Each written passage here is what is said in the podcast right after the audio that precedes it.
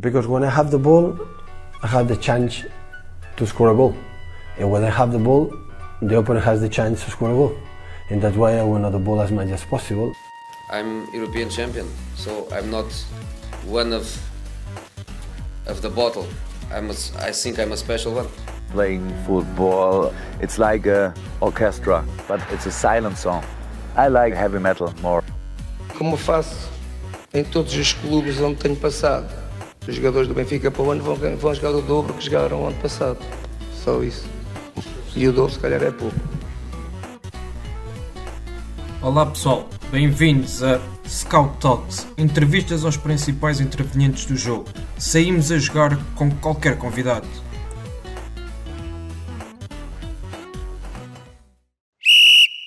Olá Bruno, bem-vindo ao Scout Talks. É um gosto enorme termos aqui connosco em mais uma edição deste podcast e esperemos que seja um episódio onde nos possas contar mais sobre a, a vossa experiência no Nottingham Forest e do teu percurso enquanto treinador.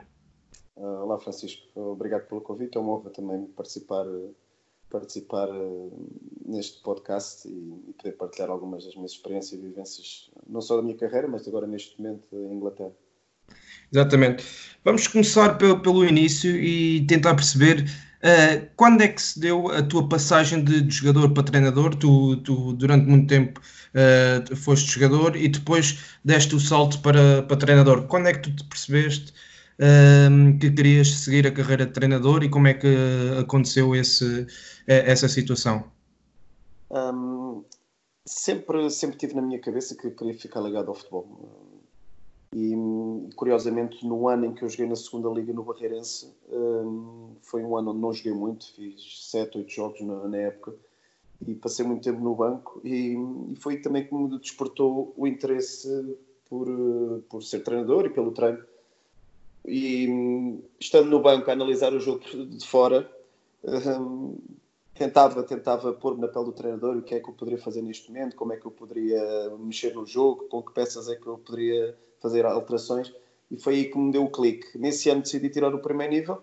Um, as, as, coisas na época eram um pouco mais simples do que, do que são agora, não é? E estamos a falar de 2005, 2006, creio eu. E, e, pronto, e a partir daí comecei o meu percurso e o, e o bicho começou a crescer cá dentro e a vontade de querer aprender mais e de, e de, de, de tirar ideias de, de, outros treinadores e de colegas um, comecei também a viajar sempre que podia, conciliando ainda com a carreira de, de jogador, uh, tentando sempre viajar e aprender o máximo possível. E pronto, e foi assim que, que, começou. Depois, já no final da minha carreira de jogador, acabei no Sintrense, curiosamente no clube onde eu comecei a jogar e onde me formei. Um, e no Sintrense, pronto, deu-se, surgiu a oportunidade para entrar na equipa técnica como adjunto um, e depois, mais tarde, posteriormente, um ano e meio depois, dois anos depois, assumi a equipa na terceira divisão e logo nessa primeira experiência subimos divisão. Um, e o Sintress até hoje se aguentou nessa, na, na, antiga segunda B e agora no Campeonato de Portugal. E pronto, Muito foi aí basicamente que me, que, que, me deu o clique e que me deu e que, e que me despoltou esta vontade de ser treinador. Muito bem. E quais é, quais é que são as tuas principais influências a nível de treino? Um, sem dúvida que a maior referência sempre é José Mourinho, como é óbvio. Foi ele que o responsável por foi ele o responsável pela mudança de paradigma e da mentalidade do treino e dos treinadores em Portugal. Eu, enquanto jogador, ainda, ainda bebi muito da, das pré-épocas à antiga, digamos assim, muito trabalho físico, tudo muito descontextualizado, tudo muito separado. E, e sem dúvida que o José Mourinho foi o, foi o clique que, que, fez mudar a, a forma de, ver dos, dos treinadores e, e, alterou completamente a forma de treinar em Portugal. Ele, vindo de uma corrente de uma escola muito, muito específica, foi ele, através também do seu sucesso e, de, e, das suas competências, que, que, que, projetou o nome do treinador português no estrangeiro, sem dúvida nenhuma.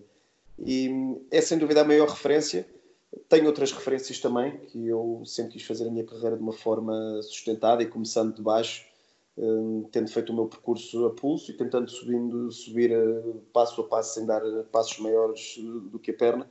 Tenho outras referências como Paulo Fonseca, como Leonardo Jardim, como Marco Silva, como treinador Rui Vitória, como treinadores que começaram também das divisões inferiores e que, e que foram subindo através da sua competência e da, sua qualidade e que neste momento estão no topo e ao topo que eu quero chegar também. Como eu disse, volto a repetir, de uma forma sustentada, calma, sem, ter, sem ter medo de dar um passo atrás de vez em quando para depois poder dar dois à frente e é dessa forma é a minha forma de estar, a minha forma de pensar. Muito interessante. Uh, entretanto, depois do Sintrense, tu uh, acabas por ir para o, para o, Atlético e também vais para, para, as Filipinas. Como é que foi essa experiência na Ásia? Como é que surgiu esse convite um, como treinador adjunto das Filipinas? Começando rapidamente pelo Atlético, pronto, foi num momento muito conturbado. As coisas correram bem no Sintrense e subindo divisão logo na estreia e apareceu, uh, surgiu a possibilidade do Atlético, um Atlético conturbado na, na altura. Eu entrei com os investidores, ainda fiz um mês, uh, fiz os três jogos da Taça da Liga, mas depois entraram os, os, os, novos donos do clube que na altura compraram, que eram aquele grupo chinês, foi muito controverso na, na altura, e que entretanto abdicaram dos meus serviços.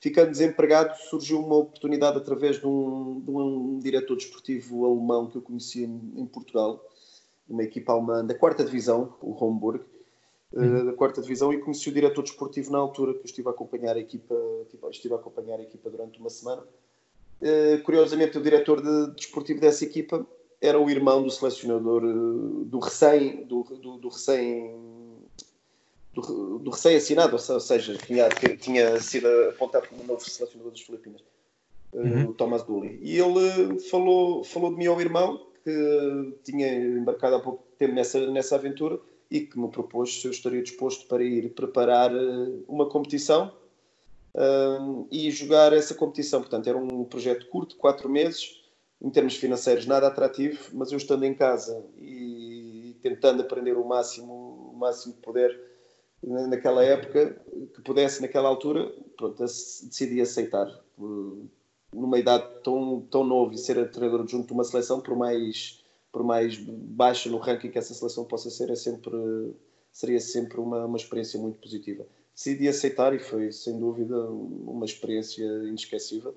Um, quase que conseguimos quase que conseguimos fazer a história qualificar pela primeira vez a seleção das Filipinas para a Taça da Ásia construímos uma base, um núcleo duro da seleção que culminou recentemente com a participação nas Filipinas na Taça da Ásia, onde o Ericsson foi o, foi o treinador e pronto, foi bastante gratificante, foi, foi muito bom, quer em termos profissionais, desportivos, mas também em termos pessoais, uma experiência fantástica, cheia de episódios recambulescos, mas sem dúvida um contexto completamente diferente que me serviu bastante para crescer, bastante mesmo para crescer.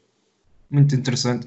Uh, entretanto, voltas a Portugal, vais novamente para o estrangeiro, regressas depois uh, para trabalhar no Olhanense e acabas por rumar ao Chipre, onde fizeste um excelente trabalho no, juntamente com a tua equipa técnica no AL Limassol. Uhum.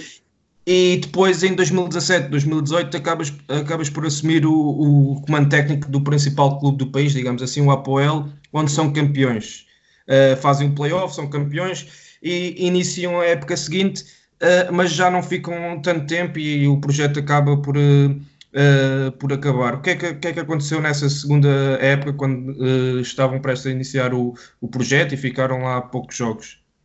O, o Chipre, como é, como é público e como toda a gente sabe, é, é tudo muito volátil, tudo muito momentâneo, tudo, tudo muito instável. Um, o futebol é vivido de uma forma muito intensa, para o bem e para o mal. No AL as coisas correram muito bem, apesar, apesar de, do clube estar numa situação complicada, muito, muitos conflitos entre adeptos e o presidente e a direção. Entrei numa, numa altura muito conturbada no AL e, e consegui, na, na, altura dos playoffs, portanto, onde só se defrontam as seis principais equipas, são só derbys, jogos muito complicados e muito intensos, consegui qualificar a equipa para a Liga Europa e, e conseguimos, conseguimos algo que já há muitos anos não acontecia no AL. O, o, trabalho depois no ano seguinte correu, correu, bem, apesar de todas as dificuldades, não só financeiras e estruturais, e, e, pronto, e surgiu o interesse do Apoel para, para fazer os últimos oito jogos, ou seja, também na fase do playoff, onde eles estavam em segundo lugar, onde o Apollon estava a voar nesse ano. O Apollon tinha feito uma excelente Liga Europa, ganhou a Lazio, ganhou a Marselha, uma equipa muito forte. E o Apoel em crise, com muita pressão da imprensa, muita pressão dos adeptos e pronto. E surgiu-me essa possibilidade, hum, aceitei sem qualquer tipo de receio uma altura muito conturbada e, e pronto, e foi, correram as coisas, apesar de ter sido muito difícil, um, conseguimos recuperar a desvantagem para, para o Apollon, conseguimos passar um jogo decisivo contra o Apollon, ganhar e fomos campeões. Muita expectativa nesse ano, um, o impacto foi muito positivo também, num, num, num, momento tão difícil de ter entrado com a minha equipa técnica e ter conseguido agitar e ter conseguido o título. Depois, no ano a seguir, as expectativas normais do Apoel, que é um clube que há 6, 7 anos conseguiu atingir quartos de final da Champions League. Portanto, é algo que não, que não, é, que não é muito comum, que nem todos os países têm o privilégio de ter equipas com, que consigam atingir quartos de final. O que é facto é que a Apoel já atingiu. As expectativas sempre muito altas, eh, apesar de muito altas, algo desmedidas para a realidade atual do clube. Mas, mas pronto, a imprensa e adeptos estão habituados, habituaram-se a algo que neste momento não é possível qualquer das formas, jogou-se hum, a pré-eliminatória da Champions, as coisas não correram bem, eh, não correram nada bem. Passámos para, para a qualificação da Liga Europa, eh, correram, as coisas correram bastante melhor e conseguimos eliminar três seleções, entre as quais Beersheba, campeão de Israel, e, e com a Astana na final do. Para, para, quando nos qualificarmos para a Liga Europa, Astana ganhamos um zero em casa e vamos ao Cazaquistão e, e perdemos nos penaltis. Portanto, não, não entramos no, na fase de grupos da Liga Europa, o que me fragilizou bastante. Perdemos nos penaltis e a partir daí fizemos o primeiro jogo do campeonato, mas devido à pressão de imprensa, devido à pressão de, de muita gente, pronto, foram, decidiram abdicar do, dos meus serviços. Saio do Apoel com um registro de campeonato com oito ou nove jogos, onde oito vitórias e um, e um empate. Apesar, foi apenas por não ter conseguido qualificar a equipa para a Liga Europa foi, foi o, o, motivo pelo qual abdicaram dos meus serviços. Neste ano o Apoel já vai no quarto treinador, portanto é sempre muito volátil, tanto nestes países, Chipre, Grécia. Claro. É, sempre... é uma questão, acaba por ser uma questão também cultural, não é? Sim, sim, sim, sim, sim, é complicado, mas sem dúvida que foi uma experiência ótima, foi um crescimento muito bom para mim, que eu costumo dizer em conversas mais privadas que eu no Chipre e com tudo o que temos que lidar à volta do, da equipa, à volta do clube, foi como se eu estivesse no ginásio. Estive praticamente no ginásio, enriquecer, a crescer, porque de facto lidar com aquela pressão é tudo muito intenso, é tudo muito exagerado e que me fez crescer bastante como treinador, sem dúvida nenhuma. Muito bem. E fazendo o ponto para a pergunta seguinte, uh, tiveste no, no Chipre, uh, depois regressas a Portugal para ir para o Estoril, onde fazes 16 jogos, uh, salvo erro a equipa acaba por terminar em, quarto, em terceiro lugar com, com 54 pontos. Como é que avalias o, o trabalho no Estoril, uma vez também entraste a meio, a meio da temporada, uh, e se achas que, que aquilo que trouxeste, a bagagem que trouxeste do Chipre, uh, te foi útil depois neste trabalho no, no Estoril? Um, sim, sem dúvida. Todo, todas as experiências profissionais que eu tive anteriormente, claro que no próximo projeto servirão para, para, ser, para o trabalho ser melhor e para, e para eu estar mais preparado no Estoril, eh, o Estoril quando, quando chega ao Estoril, aliás, na semana em que, em, em que antecede a minha entrada no Estoril, uh, confesso que houve uma, uma, uma, possibilidade de ir para a Primeira Liga, para a Primeira Divisão, eh, onde eu tive que escolher num clube onde estava bastante aflito para, na luta de descida de divisão, e é um dos objetivos de carreira que eu tenho, obviamente, é tra trabalhar na, na Primeira Divisão em Portugal, e onde eu tive que escolher um projeto bastante arriscado, com um grande risco de descer de divisão, e fazendo a minha estreia num projeto desse, na Primeira Liga com um projeto bastante arriscado, ou algo mais seguro e mais ambicioso, tentar subir, apesar da situação quando eu cheguei ao Estoril não estava fácil, nós estávamos a 8 pontos do Famalicão na altura, em terceiro lugar, um, conseguimos encurtar para 3, conseguimos encurtar para 3 pontos, encurtar para 3 pontos, mas depois andar sempre naquele limbo de não podermos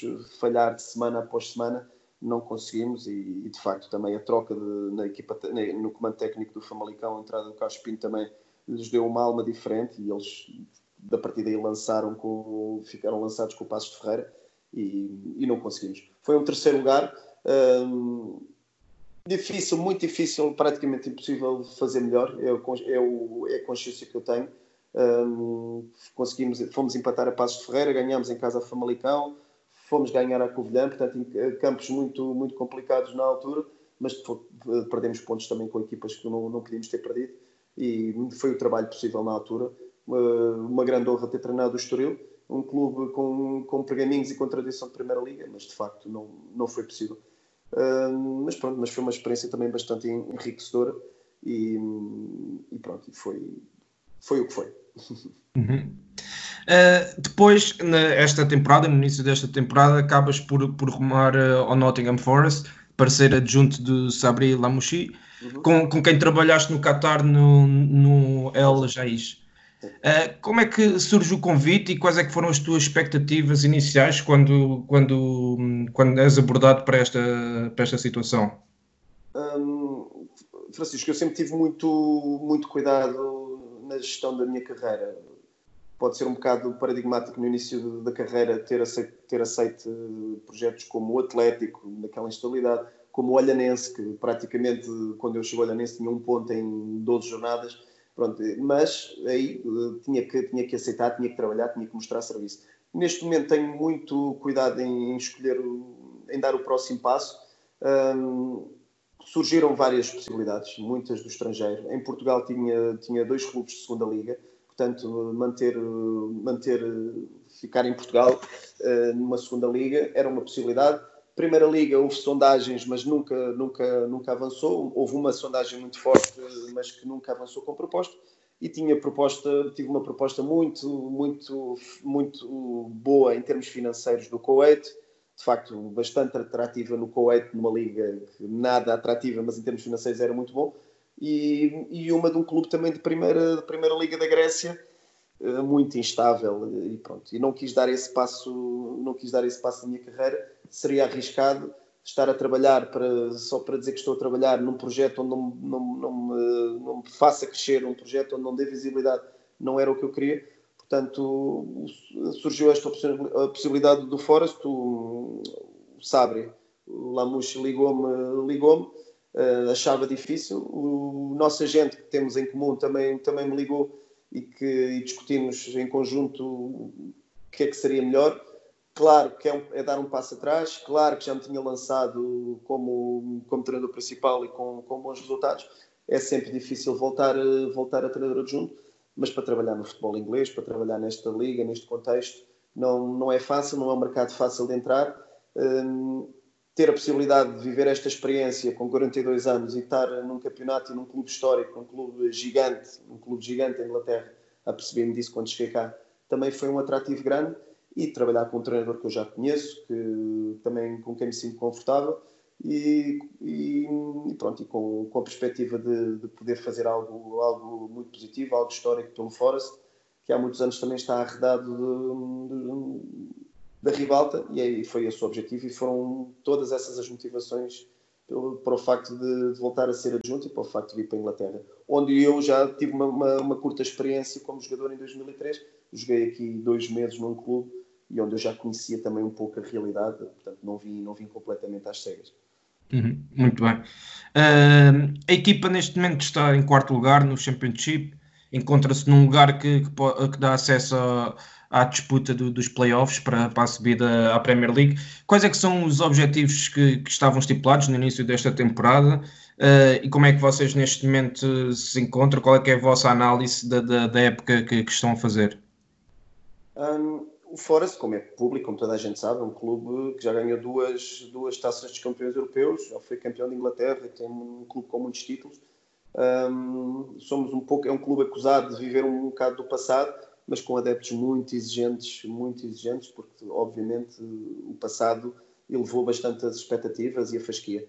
Um, o clube tem estado arredado há muitos anos de, de, da Primeira Liga, um, lugares de playoff uh, há 11 anos que não consegue estar em um lugar de playoff para tentar subir, portanto está de facto, tem estado sempre da, na segunda metade da tabela no Championship Portanto, tem, estado, tem, tem, sido, tem sido anos muito difíceis para, para o clube. As expectativas neste ano, logicamente, era conseguir superar eh, as épocas anteriores, eh, atingir um lugar de playoff e, obviamente, sem querer ser utópico sem querermos ser, ser, ser utópicos, eh, tentar a subida da divisão, que é, temos que ser honestos, temos que ser, temos que ser pragmáticos, é bastante difícil, tendo em conta os adversários que nós temos, não só em termos orçamentais, mas também em termos estruturais uh, clubes com verdadeiras aspirações para subir divisão. Neste momento estamos ali, continuamos ali, as expectativas uh, que nós criamos no início da época, sem dúvida, estão a ser uh, atingidas. é onde queremos estar, hum, mas pronto, até temos, temos consciência que num campeonato com este ritmo competitivo e com este ritmo de jogos, em, numa semana, em duas semanas, tudo muda rapidamente. Uh, numa, em duas semanas jogamos 4, 5 jogos e tudo pode, pode mudar rapidamente. Portanto, continuamos, continuamos consistentes, que é o mais difícil nesta liga, é ser consistente. Sem dúvida, na liga mais equilibrada onde já trabalhei, e arrisco-me a dizer, provavelmente na, na equipa, na, na, liga perdão, mais equilibrada do mundo, diria eu. Onde para o, do último lugar para o primeiro, em termos de, de qualidade, em termos de, de, competitividade, há pouca diferença e o último poderá ganhar facilmente ao primeiro, como ainda na última jornada creio que aconteceu. O antepenúltimo foi ganhar ao West Brom, que é o líder incontestável, mas o Wigan foi ganhar a casa do West Brom 1-0 e, pronto. E não é surpresa para ninguém esse tipo de resultados aqui em Inglaterra. Sem dúvida.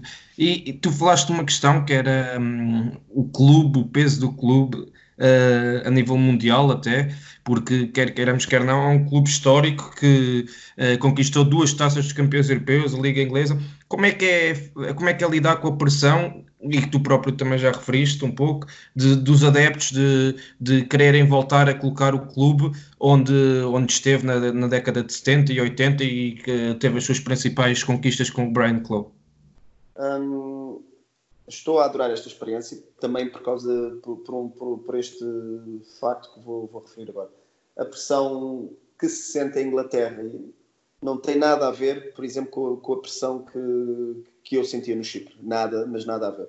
Hum, existe a pressão natural, existem as expectativas dos adeptos, mas existe também um respeito enorme pelas escolhas, pelos resultados, no momento da, frustração dos resultados, no momento do sucesso, existe um equilíbrio muito grande das pessoas e que, que, que lidam com o futebol.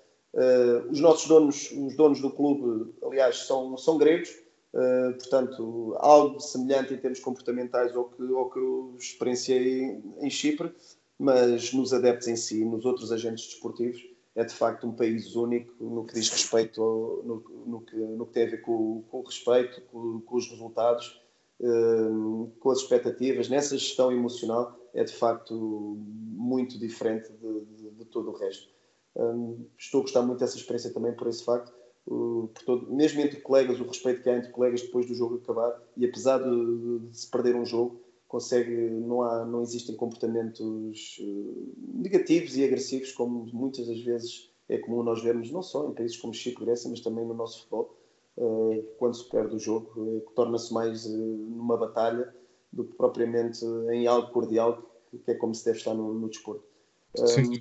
Portanto, uma pressão, diria, normal para um clube gigante, tinha noção em Portugal da, da dimensão, tinha alguma noção da dimensão do, do Nottingham, mas estando aqui eh, é completamente diferente. E quando nós vamos, jogamos em casa, quando nós jogamos fora, somos de facto dos clubes mais poderosos em termos de, de adeptos, em termos de envolvência, sem dúvida, no Championship. Diria que, à semelhança do Leeds, provavelmente seremos nós os dois maiores clubes neste momento no Championship em termos de grandeza.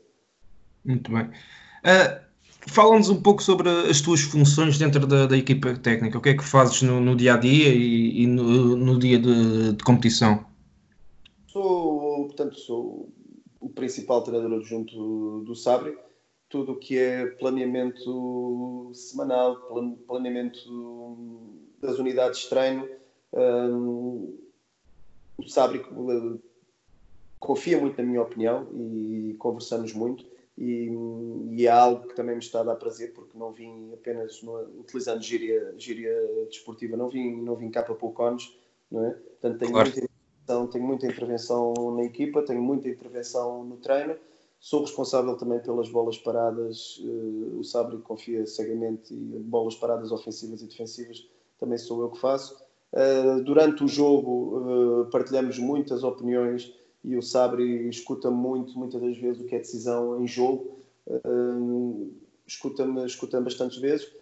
sou também responsável pelo fazer a ligação entre comunicação que era algo que não funcionava, ou aliás funcionava muito mal uh, com as, as, duas equipas técnicas anteriores, do Martin O'Neill e do Caranca, era a comunicação com a academia. Uh, portanto, também sou eu responsável e criei ali uma ponte uh, bastante positiva também com a academia, que é algo bastante importante. E, pronto, no geral, são as funções, diria que normais do treinador adjunto ou um assistant manager, como eles chamam aqui em Inglaterra. mas, mas que englobam todas estas tarefas, entre outras mais, mais pequenas, mas assim, do modo, do modo geral, são estas as, as minhas tarefas. Muito bem. E o que é que tens a dizer sobre o desgaste competitivo, que é, que é participar num, uh, não só físico, mas mentalmente, em participar no Championship, que é um campeonato muito, como já referiste, uh, muito equilibrado, muito competitivo, com uma equipa que tem mais, vai ter perto de 50 jogos nesta época. Como é que vocês fazem o, o, transfer entre os jogos, só ter dois, três, quatro dias para recuperar entre os jogos, uh, competição constante, como é que vocês procuram recuperar o, os jogadores e o plantel no geral em termos físicos e, e mentais para, para o desafio seguinte? Esse está a ser, eh, confesso, sem dúvida, o maior desafio. E antes de, de entrar eh, em, em pormenores algo mais detalhado, só para te dizer que confesso pela primeira vez enquanto jogador e já com 20 e poucos anos de carreira em jogador e treinador, pela primeira vez senti-me com pouca vontade de ir para um jogo. Já me aconteceu. Acredita que o, tal é o ritmo, o ritmo competitivo e tantos estágios, tantos hotéis, tanta viagem, que aquele fascínio que é pelo jogo e que nós sentimos sempre aquela adrenalina, confesso, num ou outro jogo, essa, essa adrenalina desapareceu, desapareceu um pouco. Uh, mas pronto, é uma aprendizagem, está a ser uma aventura fascinante e fantástica para dois treinadores de escolas diferentes, o Sabri de escola francesa, mas com muita influência italiana, por ter jogado em Itália tantos anos, e eu de escola portuguesa, um, onde estamos habituados a um ritmo competitivo completamente diferente, tivemos que nos adaptar e, e, e, estamos a fazer um bom trabalho nesse aspecto, porque soubemos nos adaptar, os resultados também estão, estão à vista, soubemos nos adaptar ao ritmo competitivo. Portanto, Uh, só para teres noção, em fevereiro, no mês com 28 dias, tivemos 7 jogos. Uh, eu, é de loucos. Portanto, aqui o, o truque, recuperar, não, não, treinamos, praticamente já não treinamos. Uh, é muito importante a pré-época, é muito, são, sempre que temos uma, é raramente temos uma semana completa para trabalhar, é tudo à base da recuperação. A recuperação passa por protocolos normais, muita massagem, muito repouso, muita crioterapia e, e, algo que, que também aprendi, uh, que é das melhores, dos melhores treinos que podemos fazer, é uma folga em casa. Folga sempre que pudermos, dar uma folga, não só para cortar em termos físicos e para, para descansar, mas em termos mentais e emocionais, para os jogadores ligar, para sair uh, desta realidade, porque, porque precisam, de facto precisam. Para o inglês, os jogadores ingleses perfeitamente adaptados e, e conscientes do que têm que fazer. Para quem vem novo, principalmente os jogadores, têm que entrar neste ritmo e, por exemplo, os jogadores portugueses que, que temos cá, neste ano estreou-se o Tiago Silva, estreou-se o Yuri e o Alfa, mas estão sem problemas nenhums a acompanhar este ritmo, porque perceberam também rapidamente que tipo de trabalho e, qual é a forma que têm que, e, e que, tipo de descanso e que, que, tipo de nutrição são os treinos profissionais e estão perfeitamente a acompanhar este ritmo uh, da Liga Inglesa. Mas sem dúvida bastante exigente, muito puxado não só em termos de recuperação, nem só em termos de treino, em termos de análise de, de, adversário, em tudo o que envolve o jogo, é de facto muito, mas muito exigente. Já temos garantidos este ano 52 jogos, 51, 52, salvo erro, com as taças, se formos ao playoff, mais, garantidos mais algum, portanto podemos chegar aos 55, 56 jogos no época. Portanto, de facto é um calendário muito, mas muito exigente. Sem dúvida.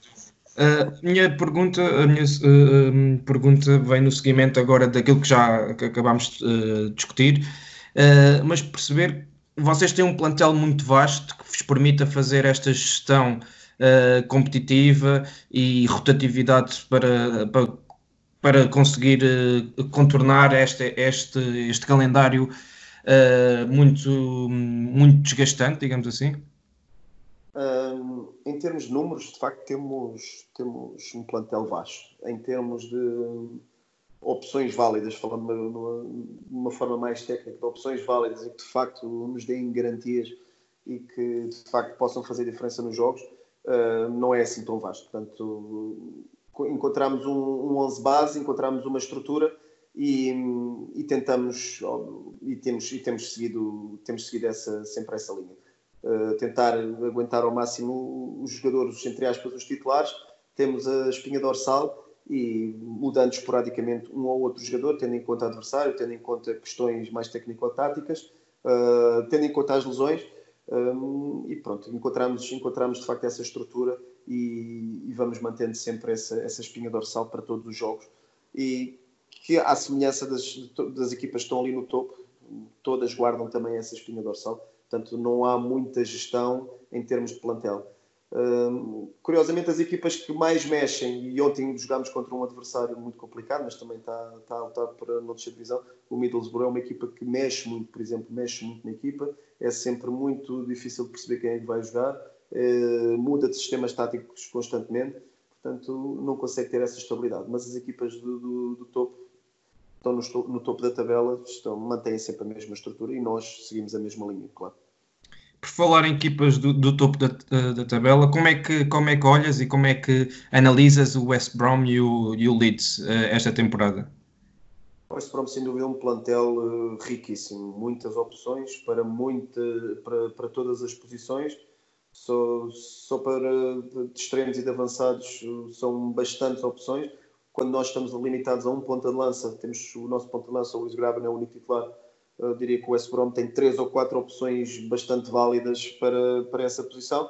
Depois tem o Mateus Pereira hum, on fire, está completamente. Uhum. Está, está, está num nível muito acima neste campeonato. O Krovinovic também, que, que se adaptou bastante bem. É uma equipa que tem muita qualidade. Os jogadores muito, muito experientes, uh, com muita experiência de Premier League, com o misto de, de juventude irreverente com, na, nas alas e, e no meio campo e sem dúvida o plantel mais forte. O Leeds, com jogadores também com muita qualidade, muito experientes, com um treinador também com, muito experiente, como é o Bielsa, um, tem uma equipa muito forte.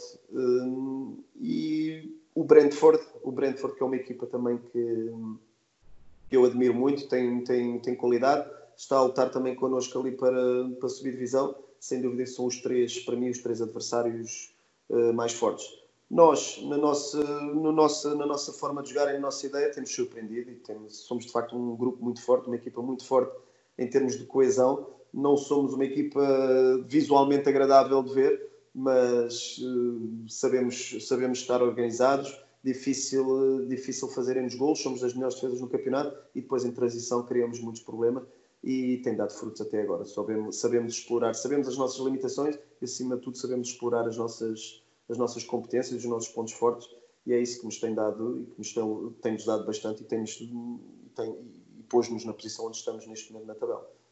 Muito bem, isso era, acabaste por me tirar a, a, pergunta seguinte, que era perguntar exatamente para quem não conhece como é que, como é que defines a vossa forma de jogar e quais é que são os vossos princípios bases. Um, o, no início, no início o Sabri, pronto, o Sabri vem, tem sido também interessante esta, eu, eu e ele, tentar conjugar as nossas escolas de, de treinador, tentar conjugar uh, no nosso método de trabalho. Ele tem uma forma de trabalhar mais à italiana, mais analítica, mais, mais separada, onde o trabalho tático é de facto exaustivo e, e, e não tão fluido.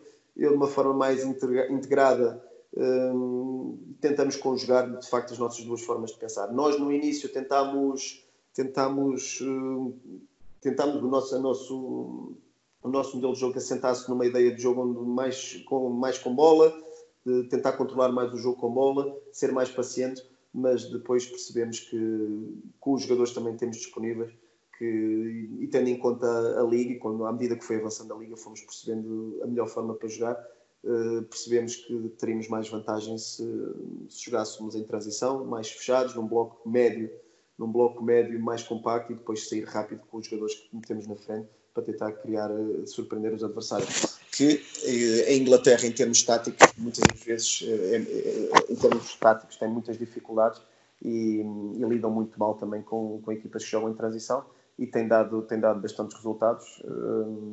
Pronto, as médias de posse-bola, por exemplo, da nossa equipa são sempre baixas, raramente temos superioridade nas percentagens de posse-bola mas o que é facto, o que é o facto é que somos muito eficazes e que somos letais em contra-ataque e é isso que nos tem dado que nos tem dado resultados até agora. Muito muito interessante. Uh, eu ia perguntar precisamente isso como é que vocês uh, uma escola francesa com, com bases em Itália e uma escola portuguesa, como é que conseguem conciliar isso uh, e como é que transportam isso para, para o trabalho, de, para o, para o trabalho de, a nível de treino durante a semana? Como é que vocês preparam os treinos e como é que trabalham uh, essas questões que acabaste de, de enumerar? mais no início, porque eu confesso que a partir de, agora muito pouco treinamos, ou seja, em termos de, de conteúdo, do trabalho tático é algo sempre muito muito leve, com cargas mínimas, intensidade muito baixa, portanto, mas mais início de época, hum, eu já conheci o Sabre porque temos trabalhado juntos no Qatar, já tinha, portanto, aquele trabalho de conhecimento já tinha sido feito em 2015, eu, eu já sabia, hum, e depois é numa, numa base diária, vamos, vamos falando, perceber as ideias que, que ele quer e sugerindo, sugerindo exercícios, sugerindo algo de novo que possa, que possa ajudar que eu acredito que possa ajudar no modelo, no modelo de jogo que nós implementamos e que, e que o Sabre queria que fosse implementado também. E, e, é dessa forma que vamos, que vamos, vamos trabalhando. Eu, com o meu conhecimento, aprendi muito com ele, eh, ele também aprendeu muito comigo e temos, e temos feito uma equipa técnica onde no Qatar tivemos resultados, conseguimos a taça do Qatar e fizemos meios finais da Champions League. Eh, e neste momento estamos a fazer algo que há muito tempo o Nottingham não, não consegue fazer, mas, mas pronto, é conciliar, conciliar estas duas escolas. Um, a fase de adaptação já passou, como já referi no Qatar. Neste momento estamos perfeitamente em sintonia um com o outro e apesar de muitas das vezes, muitas vezes nós não concordarmos e eu, eu digo que não concordo e discutimos ideias e tentamos encontrar sempre a melhor solução, mas a partir do momento em que, em que o Sabre decide, vamos, vamos com essa ideia até ao fim, mas tentar sempre fazer-lhe um brainstorming para, para, para que ele no final decida pelo melhor e tem resultado, tem resultado e fazemos, fazemos uma boa equipa e, e tem sido mais uma vez uma boa experiência. Muito bem. Uh, relativamente à, à, escola italiana, digamos assim, à, às bases, às influências que, que o Sabri tem, uh, sentes que, que, existe uma grande preocupação com, com, o adversário, com os aspectos mais, mais defensivos e táticos do jogo, ou, ou existe, ou, ou, ou um, o foco em si, na preparação dos jogos, é mais naquilo que, que a equipa fez no jogo anterior e o que é que pode melhorar face ao, aos desafios anteriores? É uma boa questão, porque de facto foi algo que algo que acontece bastante. O Sabri jogou muitos anos em Itália e foi treinado naquela equipa de sonho do Parma pelo Arrigo Sacchi. Portanto, o Sacchi é um dos seus, o seu mentor, ou a sua referência, melhor dizendo. Uhum. e ele, de uma forma mais, mais defensiva, mais de, de, de pensar em termos táticos, como não sofrer gol, e de uma forma mais analítica, tentar mostrar aos jogadores as ideias que tenta passar, algo que os jogadores muitas das vezes é algo exaustivo em termos emocional, porque os jogadores aborrecem-se, os jogadores não, não gostam tanto, um, e eu de uma forma a pensar mais jogo a jogo, mais, obviamente, defendendo sempre o nosso modelo de jogo, mas tentando sempre explorar as, as, as fraquezas do, do, do, adversário seguinte, portanto tentamos sempre conciliar as duas formas, as duas formas de trabalhar, onde eu acredito que o mais importante será sempre a minha equipa, uh, será sempre o, meu modelo de jogo, isso é sem dúvida o mais importante, uh, olhando, claro, e tentando explorar as, as, fraquezas do adversário. O Sabri, numa forma mais de consistência defensiva, mais de organização, é a forma dele, dele abordar o treino e abordar o jogo. Conciliamos ambas as, as, formas de pensar, ele aceita também muito do, do que lhe digo e pronto tem, tem resultado e isso é o, é o mais importante. No final é obter resultado. No final é tentar obter resultados e nós vamos obter. E, e é isso. É desta forma que vamos tentar continuar a trabalhar. Muito bem. E até agora tem, tem dado resultados, sem dúvida. Uh, outra questão que tem a ver com. Já falaste há pouco de, de alguns portugueses que estão no Nottingham Forest. Uh, é um clube que conta com muitos jogadores conhecidos do, do público português, com o Yuri Ribeiro, o Tobias Figueiredo, o Alfa Semedo, o Tiago Silva e o próprio João Carvalho. Como é que avalias a época destes jogadores e até onde é que achas que eles podem chegar? Vou começar pelos mais antigos aqui no clube. O Tobias hum, não começou bem a época, fez uma pré-época algo sofrível. Hum, não estava bem porque ele teve lesionado muito tempo o ano passado. Teve um ano muito difícil o ano passado e não começou bem a época. um, aos poucos foi melhorando, começou a ganhar confiança e neste momento é indiscutível na defesa, onde tem sido sempre titular, sempre com, com exibições muito sólidas e muito consistentes, e onde está a deixar no banco o capitão da equipa, o Michael Dawson, que, que, é um jogador histórico no clube um jogador histórico em Inglaterra, 10 anos no Tottenham, eh, internacional inglês. Tudo bem, tem 36 anos, mas é um nome muito respeitado aqui. Mas o Tobias, de facto, está muito consistente, está a jogar muito bem e, e está a ser um dos melhores jogadores da equipa. O, João Carvalho teve a infelicidade de, de perder a pré-época devido a uma lesão, lesionou-se no, no, primeiro jogo de treino, perdeu a pré-época toda, um, atrasou bastante a preparação, uh, demorou a voltar. Está a ser uma época muito difícil para o João, uh, não tem conseguido impor-se, uh, esforça-se, trabalha bem, mas as coisas não lhe têm saído. Um, esperemos que ele consiga fazer agora uma ponta final. Faltam 10 jogos para acabar, consiga fazer uma boa ponta final, porque de facto é um jogador com uma qualidade muito acima da média. Uh, pode nos ajudar bastante, mas infelizmente as coisas não lhe correram como ele queria, como nós queríamos. Mas sempre tentando ajudar e esperemos que ainda, que ainda possa, que ainda, que ainda esteja a tempo de ajudar a equipa. Tiago Silva, um, e já confesso que se me dissessem antes da Liga do Campeonato começar ou o ano passado me dissessem se o Tiago Silva podia jogar em Inglaterra devido às suas características e, e, e à sua estrutura física, eu diria que não, que seria muito difícil, mas o que é facto é que o Tiago tem sido uma das grandes surpresas neste campeonato, uh, percebeu perfeitamente como tem que jogar e de que forma tem que jogar, uh, cresceu também em termos físicos, uh, está muito robusto, está muito sólido, apesar de não ser um jogador alto, não ser um jogador forte, é muito agressivo e aguenta muito melhor as cargas e a componente física do jogo aqui em Inglaterra. E depois a sua qualidade técnica faz muita diferença. É um jogador muito importante. Infelizmente, esta semana tivemos uma desagradável surpresa. O Tiago foi operado de urgência a uma apendicite. Vai estar nas próximas quatro semanas eh, de fora, que é uma grande ausência para a equipa, porque é um jogador que, que, que nos faz, faz-nos muita, traz-nos, traz muita qualidade à nossa equipa, mas tem sido os melhores. O Yuri tinha uma competição muito forte com o lateral esquerdo inglês, que entretanto foi para o Sheffield United, e a partir daí assumiu-se como titular indiscutível, está a um nível altíssimo, está muito bem adaptado também, adaptou-se muito bem ao futebol inglês, é um jogador muito consistente em termos defensivos e depois em termos ofensivos hum, tem muita qualidade, é um jogador que se diferencia bastante neste campeonato em termos ofensivos, diria que é do, se não melhor, está no, top 3 dos melhores laterais esquerdos a atuar aqui neste campeonato, está de facto muito bem e o Alfa Semedo, o Alfa um, começou muito bem, fez três jogos muito fortes logo no início, já, já diziam que estava aqui o novo, o novo Pogba. Uhum. Um, teve uma lesão que, nas costas que o, que o fez parar dois meses e, entretanto, atrasou um bocadinho a progressão que ele estava a ter.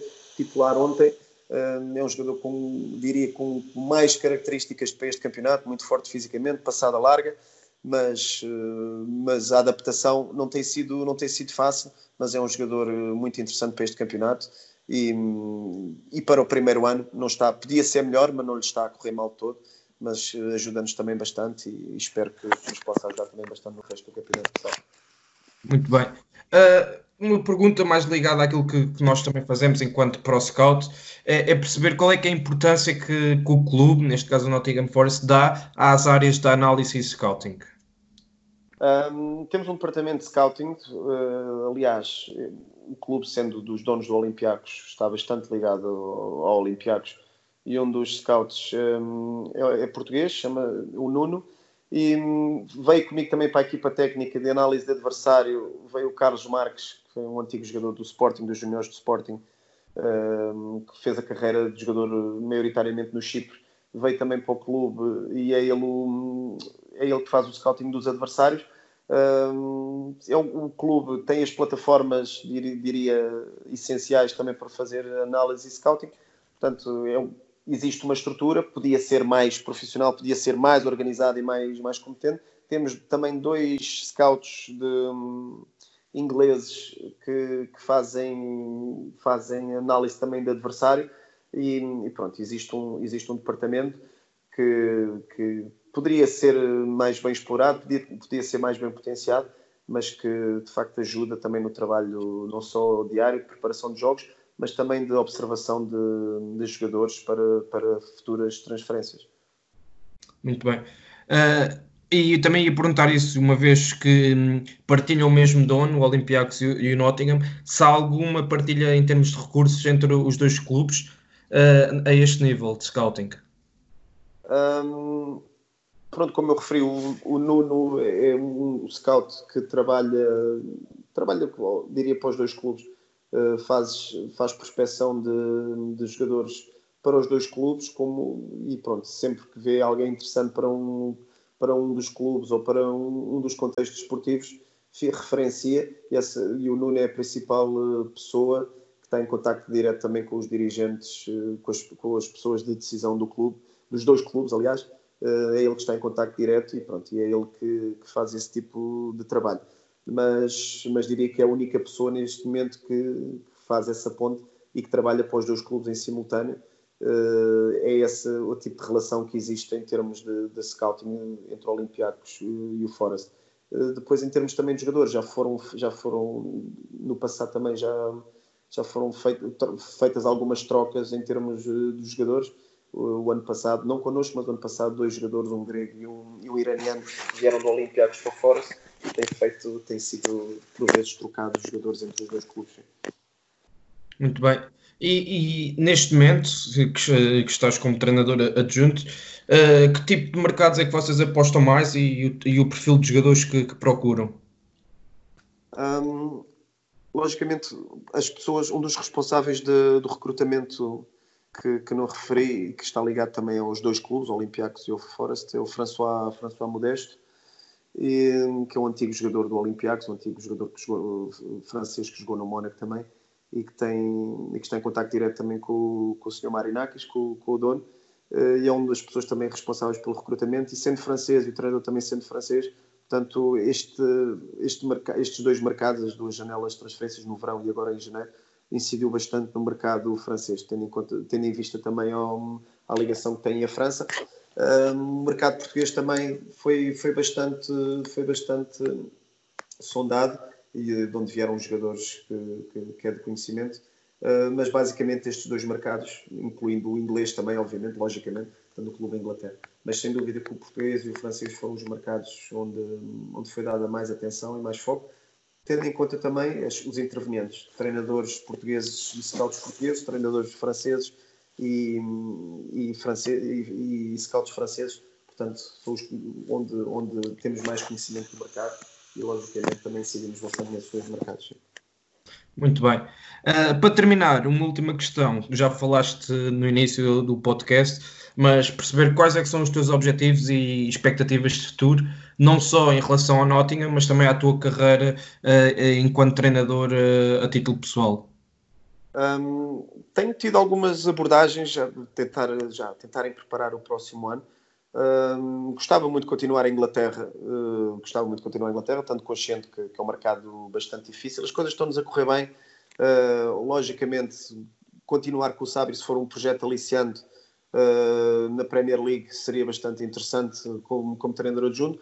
Objetivo de carreira, sem dúvida, treinar em Portugal, onde já, já estive muito perto, principalmente quando saí do, do Apoel.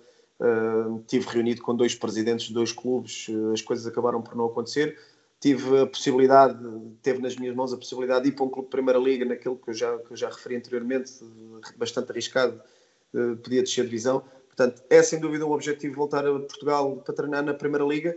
Eh, não é uma opção, é objetivo de carreira. Há de acontecer, vai acontecer mais cedo ou mais tarde. Eh, ou então ficar numa, num destes campeonatos mais competitivos, trabalhar em Inglaterra, trabalhar em França, trabalhar na Bélgica. Poderia ser bastante interessante também mas, mas lá está, voltando a repetir o que mencionei no início, fazendo as coisas com calma, sem pressa, quero chegar lá acima, vou chegar lá acima, mas quero ficar lá em cima. E, e aprendo muito também com o que vejo de colegas, que muitas das vezes chega-se muito rápido lá acima e depois dá-se dá, quedas enormes e, e não, não nos conseguimos aguentar. Portanto, de uma forma sustentada, de uma forma calma, eh, aprendendo, crescendo, Uh, está a ser fantástica esta experiência para perceber uh, como funcionam as coisas em Inglaterra, a mentalidade, que tipo de abordagem devemos ter, não só com jogadores e com agentes desportivos, e está a ser muito, muito produtivo. E sem dúvida estou mais pronto e vou ser melhor treinador no próximo, no próximo projeto que, que abraçar.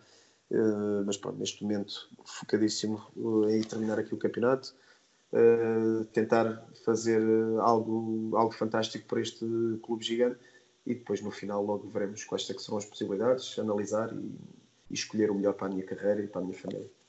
Sem dúvida, estaremos aqui para, para apoiar. Uh, esperemos que, que, façam uma ponta final de época muito boa, que consigam alcançar o, os vossos objetivos e, se possível, subirem à Premier League, seria excelente. E mais uma vez, Bruno, muito obrigado pela tua disponibilidade, pela, pela tua uh, atenção e a forma como partilhaste aquilo que são as vossas ideias, os vossos princípios uh, e a forma de trabalhar no Nottingham. E foi, acho que foram aqui quase uma hora de, de conversa muito interessante e que esperemos que os nossos ouvintes possam gostar. Foi um prazer, foi um prazer também partilhar conhecimento, partilhar informação.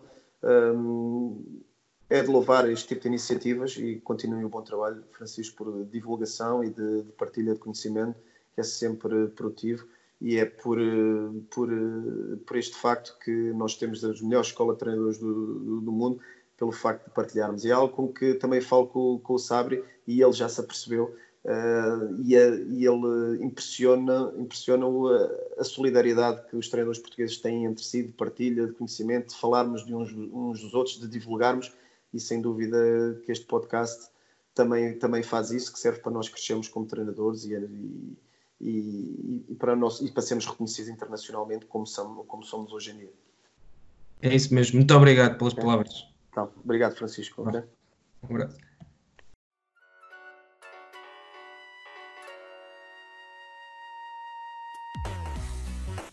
Obrigado por nos terem seguido em mais um episódio. Sigam o ProScout nas redes sociais em Facebook, Twitter, Instagram, YouTube e principalmente no nosso site em www.proscout.pt. Até à próxima!